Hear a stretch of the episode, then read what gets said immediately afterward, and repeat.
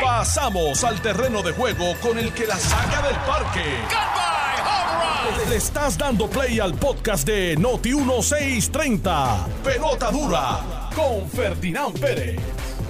Bueno, mis amigos, ¿qué tal? Bienvenidos a Jugando Pelota Dura. Qué bueno estar con ustedes nuevamente. Son las 10 en punto de la mañana. Esto es Noti 1630.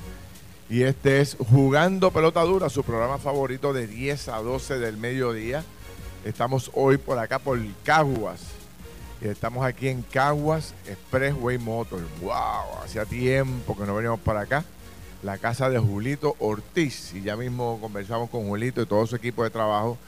Porque anoche hablé con Julito. Me dice, Feli, lo que tengo es crema para la gente hoy de Noti 1630. Vienen con unos especiales tremendos y este deal está eh, recién restaurado y está espectacular.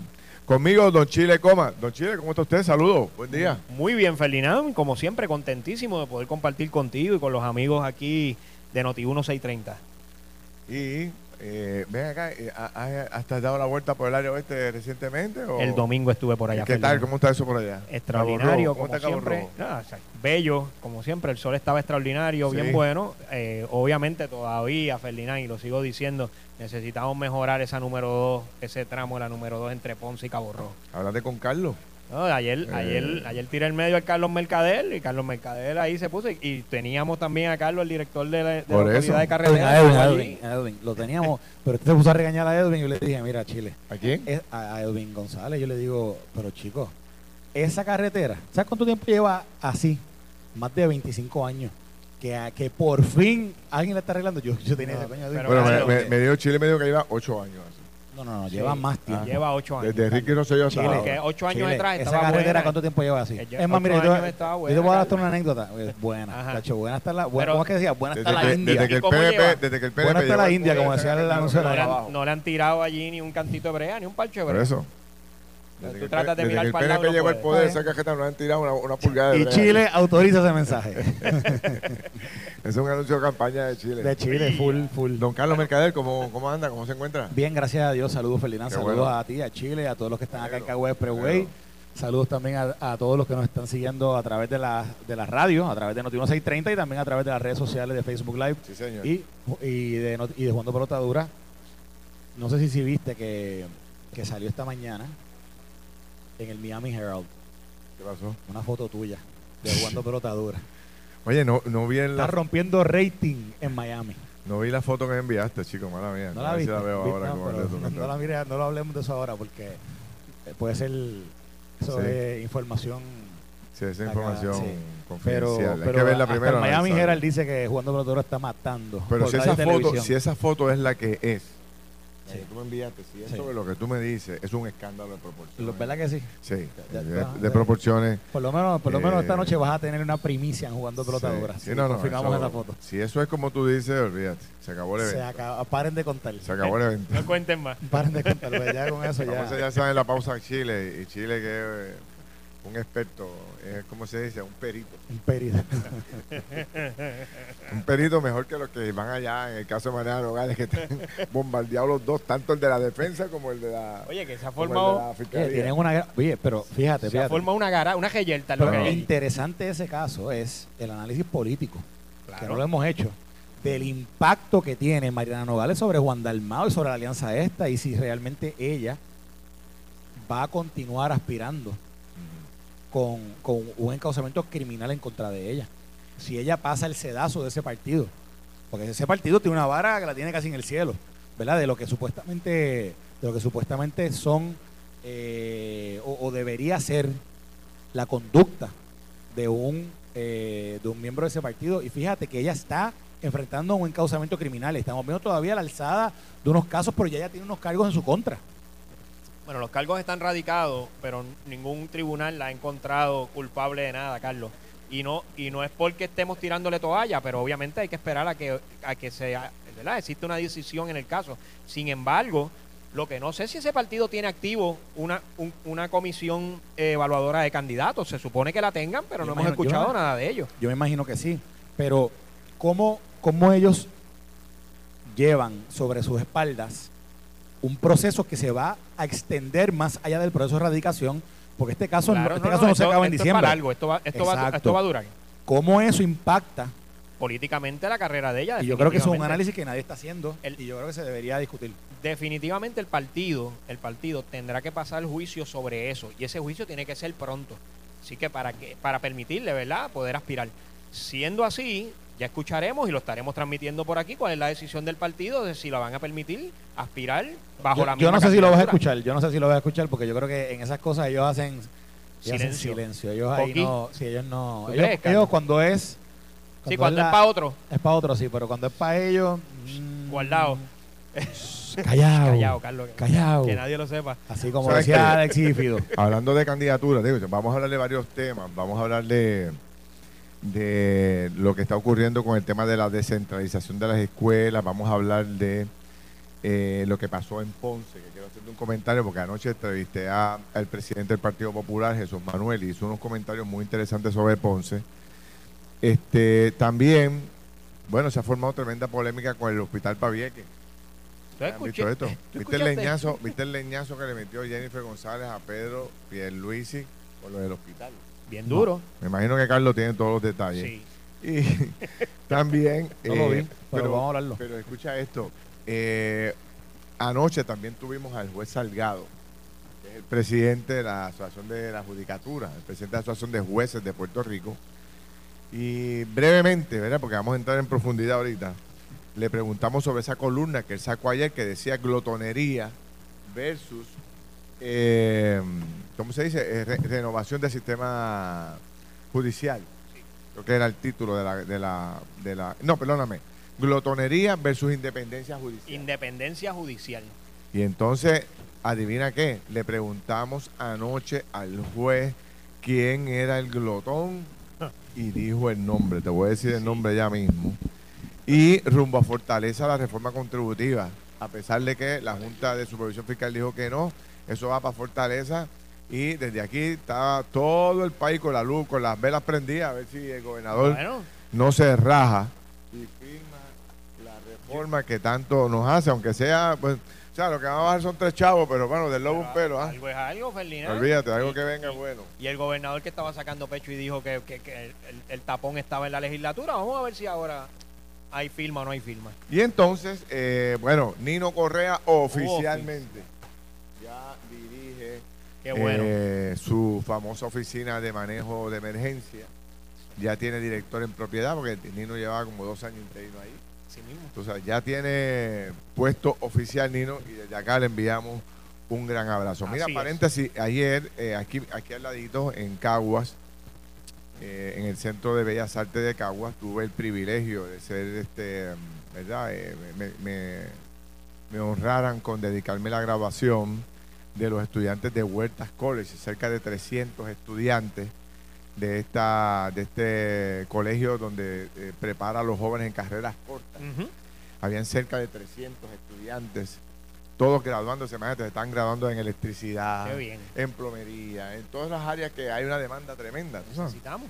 Y entonces, pues, eh, el doctor Esquilín, que es el presidente de, de, de Huertas College, pues tuvo palabras muy bonitas para mí, para mi familia, me hicieron un reconocimiento allí muy bonito y quiero, pues, darles las gracias. Lo más que eh, acepté el reconocimiento porque estaba dedicado eh, al trabajo que hacemos nosotros en favor de la educación de Puerto Rico. Fíjate.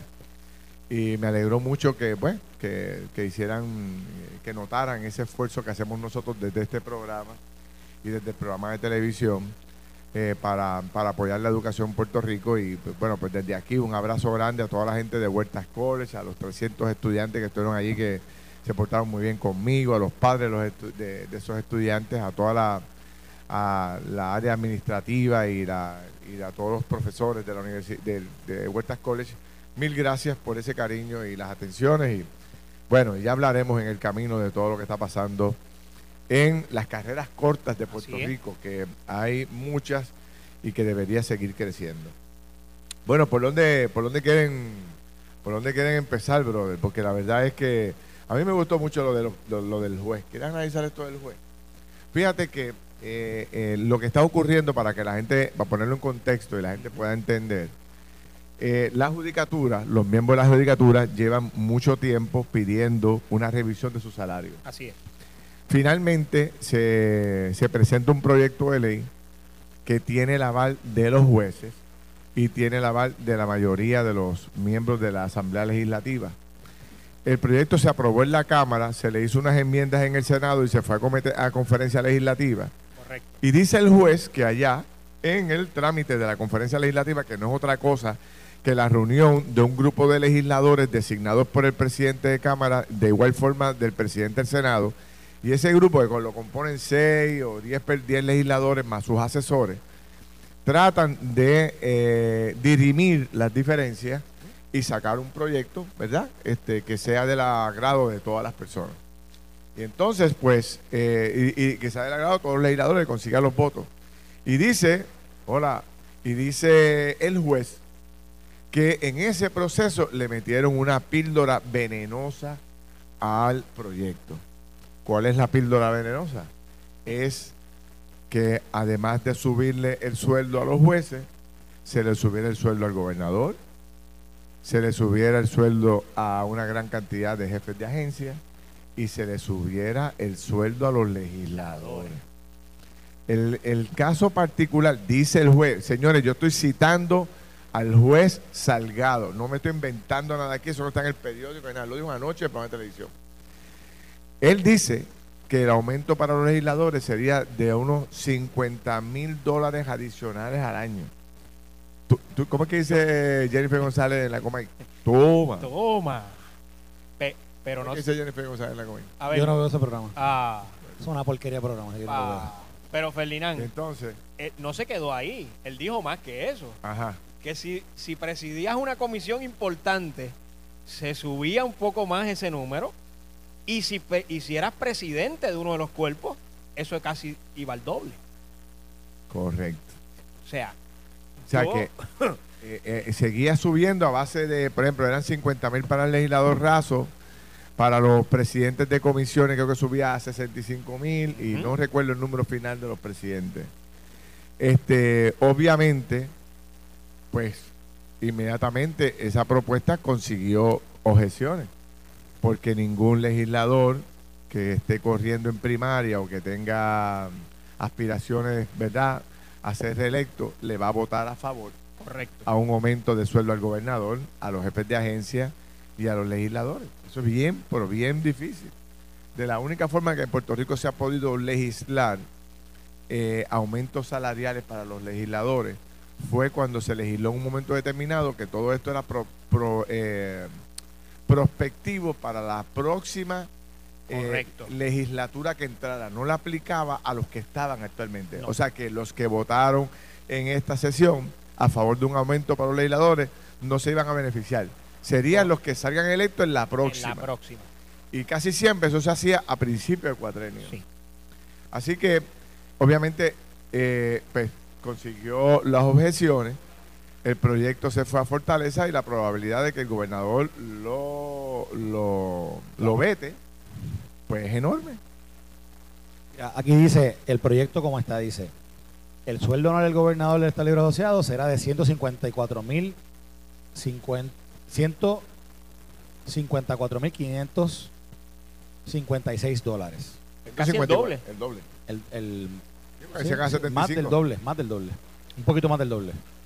Eh, dice, el sueldo anual del secretario de Estado será 144.480. Dice, cada miembro de la Asamblea Legislativa recibirá por concepto de salario anual 118.033 dólares. Pagaderos quincenalmente, excepto los vicepresidentes de cada Cámara, quienes recibirán un salario de 144.484 80 Wow. dólares. 144.480 dólares. Y los portavoces alternos de todos los partidos políticos y los presidentes de las comisiones de Hacienda y Gobierno de cada Cámara recibirán un salario anual de 130.579 dólares. Y dice, por su parte, los presidentes de cada cuerpo legislativo recibirán un salario anual de 154.556. O sea que igual que el gobernador. Sí. Espérate, está- está Ahora, chistoso. Entonces, hay- ahora va a la judicatura y Ajá. dice, el sueldo anual del juez presidente del Tribunal Supremo será 154.556. El sueldo anual de los jueces asociados del Tribunal Supremo serán de 144.480. El sueldo anual de jueces del Tribunal de Apelaciones será de 130.579 dólares. El sueldo anual de los jueces superiores será de 118.133 dólares.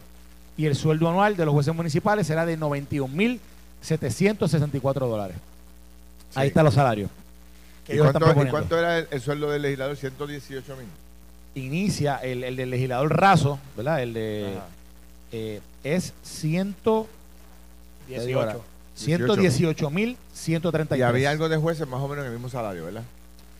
Hay al- sí, el de, los jueces, de los jueces, es que ha habido históricamente. de los jueces esto de me- superiores se, son- se ganarían igual que un legislador. Me lo, me lo recuerda aquí una, una buena amiga que me dice que históricamente, cuando se va a aumentar el salario de una de las ramas legislativas, se le aumenta a todas por igual. Sí.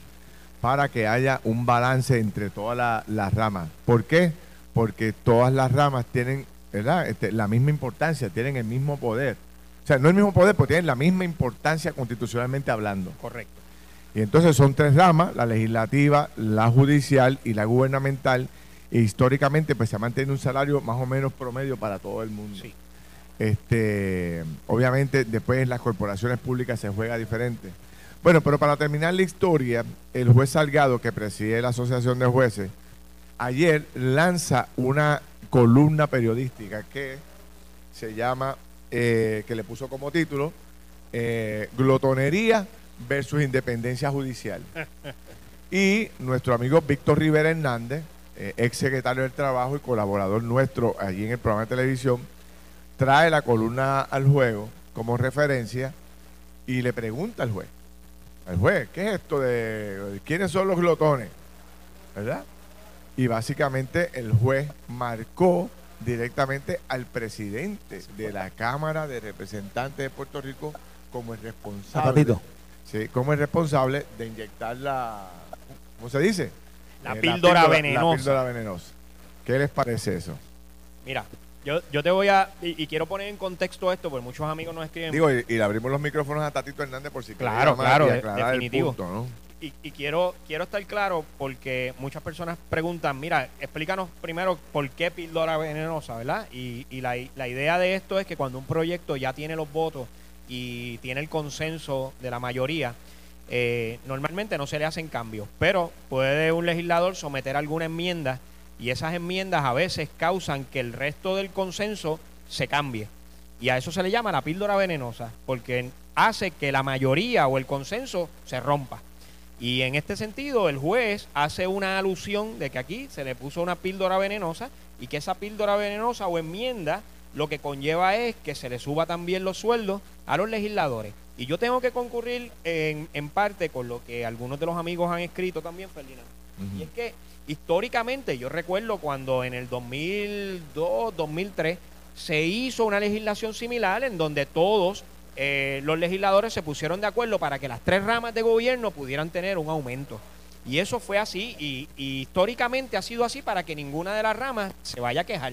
Y así el Ejecutivo recibe su aumento, los legisladores reciben su aumento y los jueces, que lo tienen también muy merecido, reciben su aumento. Pero mira, Eh, Chile. Pero, pero espérate, Carlos, para terminar esa línea. Lo, lo que te quiero decir con esto es que si ya había un acuerdo diferente a ese, ¿verdad? No había por qué inyectarle una píldora a última hora y decir, bueno, si lo vamos a aprobar, lo vamos a aprobar con esto y, y aprovechamos y le aumentamos a los legisladores. Me opongo a esa, a esa parte si no se había discutido. Pero si esto se venía discutiendo ya y había un acuerdo, pues oye, yo escuché las expresiones del juez. Y me pareció muy coherente lo que dijo de que aquí ya el proyecto estaba listo, ya el proyecto tenía una, un acuerdo y que a última hora se le inyectó esto. Si eso fue así, pues mira, definitivamente tengo que decir que no está correcto haberle inyectado esa píldora venenosa. O sea, yo no- te- yo no- te- yo tengo no- el sonido de Salgado. yo no ¿Quieres escu- vamos a escucharlo, pero yo no lo escuché porque tengo algo que decirte sobre, sobre este proceso. Vamos a escucharlo. Eh, Ahí. No, no tenemos, no tenemos buen audio. Mira, a ver si sale. Si no sale, te voy a, te voy a decir algo. Y, y mira, mira lo que te voy a comentar. Anda, Marchirete, espérate, espérate, espérate. Acaba de llegar Ah, ha hecho entrada. el- la, cru- la cruz, la cruz de José. Se llama José Motors. Cruz. Mira, lo, lo que, lo, que te, La leyenda. lo que te quería comentar sobre, sobre Cuéntame. este tema. ¿Tú, sa- ¿Tú sabes dónde se contesta esto? Dímelo, Carlos. En el proceso. en- Ahora, espérate, que tenemos las expresiones del El juez. presidente de la Cámara. Eres glotón. Lamentablemente. O sea, usted está diciendo glotón al presidente de la Cámara. A que pues. le caiga el sallo que le caiga. Por 20 años que no ha habido modificación del salario de los jueces y viene de momento los representantes, no, vamos a meternos 50 mil dólares al año. ¿Cómo? ¿Quién El fue? presidente de la Cámara. Eres glotón. Lamentablemente. O sea, usted está diciendo glotón al presidente de la Cámara. A que pues. le caiga el sallo que le caiga. bueno, Ay. eh, ahí le tiro duro. Pero, pero esto, es, esto es algo bien sencillo. En el, pres- en el proceso, en el proceso presupuestario que el mismo presidente de la Cámara llevó a cabo cuando se hizo un presupuesto que aprobó la Junta de Supervisión Fiscal, había un presupuesto asignado para qué? Para el aumento de los jueces. Sí. Había un, eh, actually, había, había un aumento presupuestado para la rama para la rama judicial en, en general. Y de momento que el legislador interesado en aumentar el salario a sí mismo y a sus pares, de momento haya introducido esto, se, que no estaba presupuestado en el, en el presupuesto que se aprobó por la Junta de Supervisión Fiscal para este año, pues tú sabes que eso es improvisado. Y, Sí. y sabes que eso en sí traería consigo una serie de discusiones que no se habían tenido anteriormente con la Junta de Supervisión Fiscal. Y al final del día, el jefe de Tatito Hernández y de José Luis Dalmau se llama la Junta de Supervisión Fiscal. Y del gobernador también, dilo. Dios mío. Pero, pero Carlos, di las cosas como son. Pero- Si vas, si, sí, si pide el Whopper, pide con papa también y refresco, pero no, no digas una cosa y no digas la otra. Dale, Chile, síguelo ahí, dale, síguelo. Presenta, Dale. dale, vamos a brinca. esa, es nueva, yo no había escuchado esa. Esa es buena. Estás escuchando el podcast de Pelota Dura, en Noti1 con Ferdinand Pérez. Bueno, mis amigos, regresamos aquí a Jugando Pelota Dura desde Caguas, centro y corazón de Puerto Rico. Así le sigue es. llamando eh, don Willy Miranda Torres, que anoche radicó su candidatura a la reelección aquí, el alcalde de Caguas. Va a estar con nosotros ahorita. Eh, por ahí debe estar ya mismo el alcalde. Vamos a conversar con él un poco de lo que está pasando eh, en la ciudad criolla, ¿no? Que siempre ha estado haciendo unos planteamientos de que eh, la obra no, el dinero no llega con la suficiente rapidez que debería llegar. Así es. Así que vamos a hablar de eso un poco. Pero eh, antes, pensionado, pensionado del gobierno con MMM Alianza, cuentas con más. Aprovecha beneficios mejorados como cero copago en medicamentos de marca, hasta 164 dólares con 90 centavos como reducción en la prima de la parte B. Y MMM FlexiCard, donde lo que no usas lo pasas al próximo mes. Así que el plan de tu vida lo decides tú, camina junto al que siempre lo ha cuidado. MMM. Hoy les quiero hablar de cuál es tu mejor opción en lo que a placas solares se refiere. Sí, Planet Solar es la mejor compañía del mercado, reconocida por su buen servicio y calidad. Planet Solar cuenta con financiamiento sin verificación de empleo y las mejores ofertas de esta temporada. Llama ya al 787-493-0700, 787-493-0700 y recuerda que Planet Solar es tu mejor opción. Mira, anoche eh, también estuvo Jesús Manuel Ortiz en el programa de televisión. Y entonces tocamos el tema de Ponce. Y eh, entramos en un punto muy interesante porque que lo hemos discutido nosotros aquí, que es la complicación que tiene el alcalde de Ponce con, con el proceso de erradicación de candidatura Correcto. porque las candidaturas cierran en diciembre 31 y le extendieron creo que hasta el 2 de enero. Pero conociendo cómo es el proceso judicial en Puerto Rico, es muy probable. De hecho, el, el- el- el alcalde de Ponce se cogió un cantazo ayer con el apelativo que se reafirmó en la suspensión de sus funciones. Correcto. Le dio la razón al En- fin. y entonces eh, yo le traía a Jesús Manuel eh, el punto de decir, mira, ¿qué, qué van a hacer ustedes con Ponce? Porque aunque el hombre pueda salir bien en el proceso, en el juicio, la realidad es que el comité evaluador de candidatos del Partido Popular tendrá un candidato acusado radicando la candidatura para la reelección. ¿Cómo lo va a manejar? Y él precisamente me dijo, tienes un punto ahí, es una decisión eh, novel que tiene que tomar el partido y va a ver cómo lo hace, pero sin duda alguna, si el comité lo lo, lo recomendara o lo aceptara, tendría el Partido Popular una persona acusada corriendo para alcalde. Yo, yo te voy a decir, y, y como sabes, Ferdinand, yo fui presidente de ese comité evaluador de candidatos en el partido por varios años. Tienes toda razón. y- Y, y- me gustaría que tú dijeras cómo es que opera eso. Mira, el comité, el comité no es una sola persona, son varios miembros Sí. y se evalúan no solamente los aspectos. eh, Perdóname, Chile, y casi sí. siempre los integrantes son gente eh, AICPA, Sí, sí. abogados. y tenemos te- hay variedad sí hay ex jueces La, hay- la hay excepción CPA. siempre era Chile. ¿Ah? La excepción en el comité siempre era La Chile. excepción es Chile. Bueno, Sí, pues, exactamente. yo- yo- Chiletón. chiletón. bueno, la, la idea es que el candidato se evalúe en varias facetas. Número uno, como persona. Número dos, bajo su finanza. Número tres, se evalúa también si la persona tiene algún récord criminal. Y número cuatro, cua- qué es lo que esta persona está aportando al partido y está llegando, ¿verdad? La parte contributiva, su finanza. Todo, todo. Así que en esa evaluación definitivamente va a salir esta radicación y el comité va a tener que sopesar antes de tomar una decisión si esto va a ser efectivo para el partido número uno y para el candidato número dos, si es necesario que esta persona no, no sea evaluada positivamente y se le dé una denegatoria. Esta persona que se, se le denegara una solicitud, necesariamente hay que darle un proceso administrativo y tiene derecho a solicitar una reconsideración. Pero sería muy difícil para el comité poder, poder este, o sea, darle el visto bueno para que corra. Bueno, yo te tengo que decir que no es, no es bien visto por ninguno de los miembros de un comité, por lo menos en el que yo participé, que una persona esté, esté acusada en ese momento. Pero- y a la vez Pero no es menos apruebe. cierto también que él es inocente hasta que se le pruebe lo contrario. To- Totalmente de acuerdo, y lo decía de- hace un rato yo. o sea, que es que una decisión es, es complicada. una decisión complicada porque van a tener que tomar, además de esa consideración, el total de las demás evaluaciones de él para tomar la decisión. O sea que no solamente va a ser eso lo que determine. Y ahí es donde, por eso es que el presidente dice, sí, va a ser no ver la decisión porque nunca antes hemos tenido que evaluar a una persona que en el mismo momento en O sea que esté que- radicando esté acusado. tu análisis es que es, va- va a ser muy difícil, a pesar de que el alcalde se mueve de toda la- se mueva de toda la forma posible, va a ser muy difícil, te pregunto, va a ser muy difícil que el alcalde pueda estar en la papeleta del Partido Popular para esta elección. Bueno, sería una decisión novel del comité, va a ser bien difícil. Bien difícil. ¿Cómo tú lo ves, Carlos? Lo veo igual. Es, la misma lógica que estaba tratando de, aplicar ahorita cuando hablé sobre el tema de Victoria Ciudadana, que les estaba diciendo que Mariana Nogales va a estar en un proceso judicial criminal en su contra, que lo que estamos viendo en estos días, estamos viendo cómo se dirime todo lo que es el proceso de alzada de parte del FEI y los, y los abogados de defensa. Pero fuera de ese proceso de alzada, Actualmente hay dos cargos que ella enfrenta y que eventualmente continuará un proceso judicial criminal en su contra el año que viene. Sí. Por, a- por lo menos dos cargos criminales.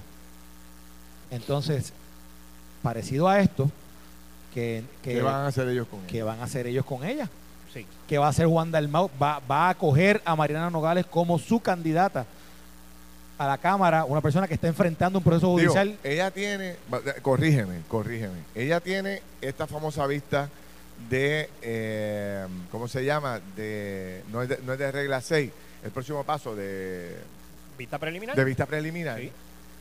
Y, y eso debe terminar este mes. o, Debe- o a, debe- o a principios del otro. debe Pero le queda todavía uno, Sí. ¿correcto? le queda Le queda o dos sea, cargos, dos cargos. dos cargos. Aparte de ese que se está viendo ahora. Aparte que- de eso. sí. Por eso. Y lo que tú estás planteando es que la- hay una enorme probabilidad de que cuando se cierre el proceso de candidatura por ley en diciembre o en enero 2, ella no haya, termina- ella no haya terminado todavía su juicio. No, su caso criminal no habrá acabado. No haber acabado. No a haber Entonces, pues, acabado. es el mismo caso. es el mismo Ponce. caso del alcalde Ponce, el mismo del de Mayagüez. Sí.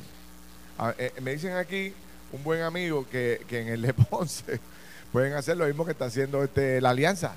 Este, que pongan un candidato de agua en Ponce y en el Partido Popular y dejen al doctor ahí en reserva hasta que finalmente. Pero, pero ¿cómo el partido se va a jugar una carta Ah, como es esa difícil. de un proceso eleccionario? Que vaya- el- la próxima vista De hecho, que yo creo que eso de candidato a agua fue un error grave, pero vamos a Eso es un hablar. error, lo podemos mismo hablar te de doy pero, mi opinión oye, porque ayer se la di a Carlos sobre Sí. eso del la, candidato la de vista, agua. en- la vista en alzada del caso de Mariano Gales es el 20 de diciembre. Pues, pues Así imagínate. que ¿sabes? eso va a estar El casi 20 de cerrando, el, casi cerrando el proceso de, Bien de, de- de- de candidatura. Pero habiendo dicho eso, continuará un proceso más allá del 2023. Sí. Va a continuar al 2024. Le va a pasar también a Irizarry. a- Ahora, eso es apelable. a Iris- a Eh, Pau eh, yo me imagino que tanto el alcalde de Ponce como eh, Nogales irán a los tribunales a, a plantear la exclusión que le puede hacer el partido. Claro. Pues como vol- vol- volvemos y repetimos, una situación difícil para el partido. Acepto que una persona acusada corre en mi papeleta, pero por otro lado, el principio de que soy inocente hasta que se me pruebe lo contrario, no se me reconoce. Correcto. O sea, que hay un debate ahí muy, pero que, que muy interesante, Sin, ¿no? sin embargo, eh, Ferdi, eh, a pesar de que, y, ¿verdad? yo soy abogado, yo favorezco siempre ese principio de que todo el mundo es inocente hasta que se le pruebe lo contrario. Pero, pero, en el caso de los partidos, y aquí es donde entra la, el, el- el análisis que va a hacer ese comité, en el caso de los partidos, los, los partidos sí pueden determinar que esta persona, por la razón en la que está, en la que está pasando, no necesariamente puede ser admitido para que corra esa candidatura. Así que en- dentro de la evaluación que ese comité va a hacer y le va a presentar al presidente, va a estar esa, esa adjudicación y va a estar esa consideración de que no necesariamente va, va a tomarse en consideración eso. Si en el, en el todo, ¿verdad? En todas las circunstancias que rodean al alcalde de Ponce en este momento, el comité determina que no es favorable, así va a tomar la decisión y se la van a notificar al presidente. El presidente va a tener que tomar una decisión conforme Bueno, a eso. políticamente hablando, no le conviene a ningún partido No le tener conviene, a un no, candidato. eh, y eh, lo van a sacar. Y lo van a sacar. a ningún, a Porque ningún- el o sea, partido- sí. hablando en plata, no le conviene tener al alcalde de, de Mayagüez en el lío que está. No le conviene tener al alcalde de Ponce en el lío que está. No. O sea, no, no le conviene. Pero si el Partido Popular lo saca de carrera, o sea, si el, si el Pero es que hace comité- tiempo debieron haberlo. Por eso. No, no, pero Mira, en el caso, pero escúchame. lo de- Tuvimos una lo de la discusión aquí hace, dos- hace semana y media que yo les decía, Jesús Manuel actuó tarde. ¿Por qué? Porque esto era previsible. Y tú anticipas, en una fecha como esta, tú anticipas Sí. porque va a tener un golpe, poli- un costo Pero él lo político. suspendió. Lo suspendió cuando, cuando finalmente, Bueno, cuando le erradicaron. Es que la Bueno, línea pero, Carlos, que no lo podía es- erradicar, es no que lo la- podía suspender sí, es antes. que la línea es finita, Ojo, porque todavía ojo, está, el- está el ojo, derecho ojo, también. Ojo, Mira lo, que, mira lo que te estoy diciendo. Políticamente. Tú, hablando. políticamente hablando, tú Sí. mueves tus fichas. Sí, sí, sí. Tú te preparas para esto. Tú tienes que identificar quién puede sustituirlo. Tú tienes que identificar cómo esto va a ser. ¿Por qué? Porque te representa un, un ¿verdad? Un, un partido, un, perdóname, un pueblo importante en tu proceso aspiracional Sí. de ganar unas elecciones. No solamente la alcaldía, pero ganar una elección en, en- en la isla. Y lo mismo pasa con, con, con Mayagüez. Para Mayagüez el Partido Popular es importantísimo. ¿Y qué pasaría si el Partido Popular finalmente descartara a todos estos candidatos que han sido señalados o acusados? ¿Qué pasaría entonces con Nogales? O sea, por- tendría entonces la alianza esta eh, Victoria Ciudadana Pipiola tendría una presión terrible porque si el PPD excluyó su gente como ellos, que son los más puros y castos, mismo. podrían entonces tener dentro de su candidato, dentro de su papeleta una persona acusada. Salga inocente o no al final del camino, lo mismo pasa con Ponce. Podría ser que no me salga al final del camino inocente, Mayagüez, etcétera. Este, es, es muy difícil para los partidos, pero tienen que ser, como dice Carlos, yo estoy de acuerdo ahí, hay que ser muy, pero que muy fuerte, porque la gente, el pueblo no, no perdona ese tipo de No, no. puntos. La gente quiere acabar con el tema de la corrupción y no quiere nada cerca de eso. Y los partidos tienen que alejarse de cualquier tipo de candidato que de alguna forma u otra los vincule con corrupción. Y, y, en el- y va a haber tanto dinero para hacer campaña negativa que, o sea, los partidos no pueden darse ese lujo. Así que veremos a ver cómo, cómo el PPD lo maneja. No va a ser fácil, pero. eh, y, y ojo, y ojo, y ponen en peligro, ponen en peligro la posibilidad de, de, de revalidar allí. Yo, cre- yo creo, yo, yo no sé exactamente cuál es eh, internamente lo que está ocurriendo en el PNP en Ponce. Yo sé que está Pablo Colón, no sé si ahí hay más candidatos, pero si lo hubiese, pues, pues ¿verdad? En- entrará un proceso primaria. Pero a todas luces, a todas luces,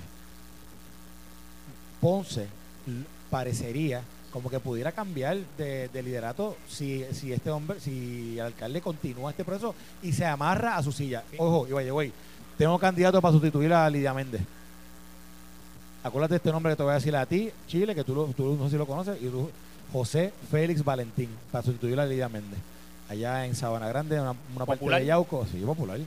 A mí, mi hermano, al- hermano popular.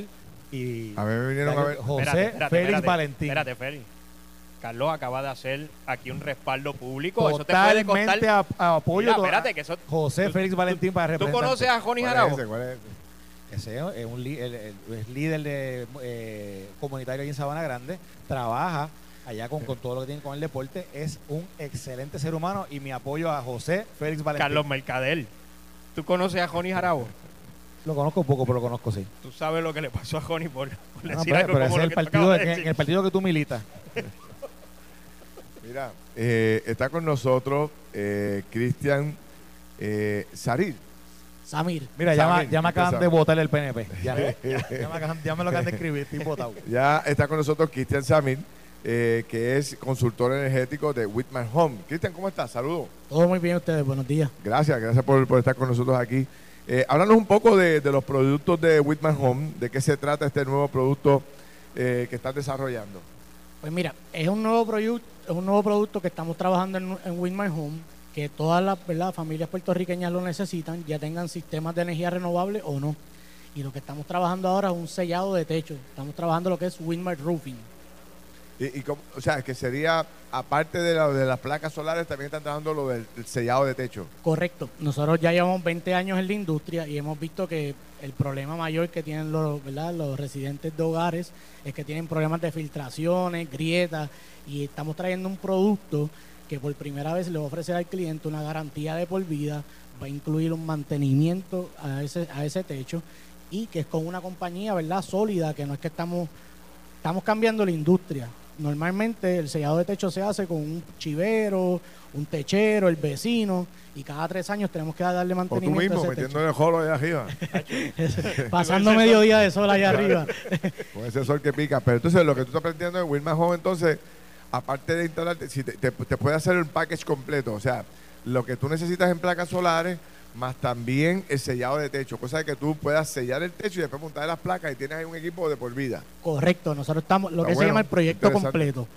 Sellamos el, el- el techo, ponemos los paneles, o si no deseas paneles, puedes corregir ese techo porque se lleva, ese techo se lleva a su estado original, se corrige y ya es un producto que se utiliza una sola vez en la vida.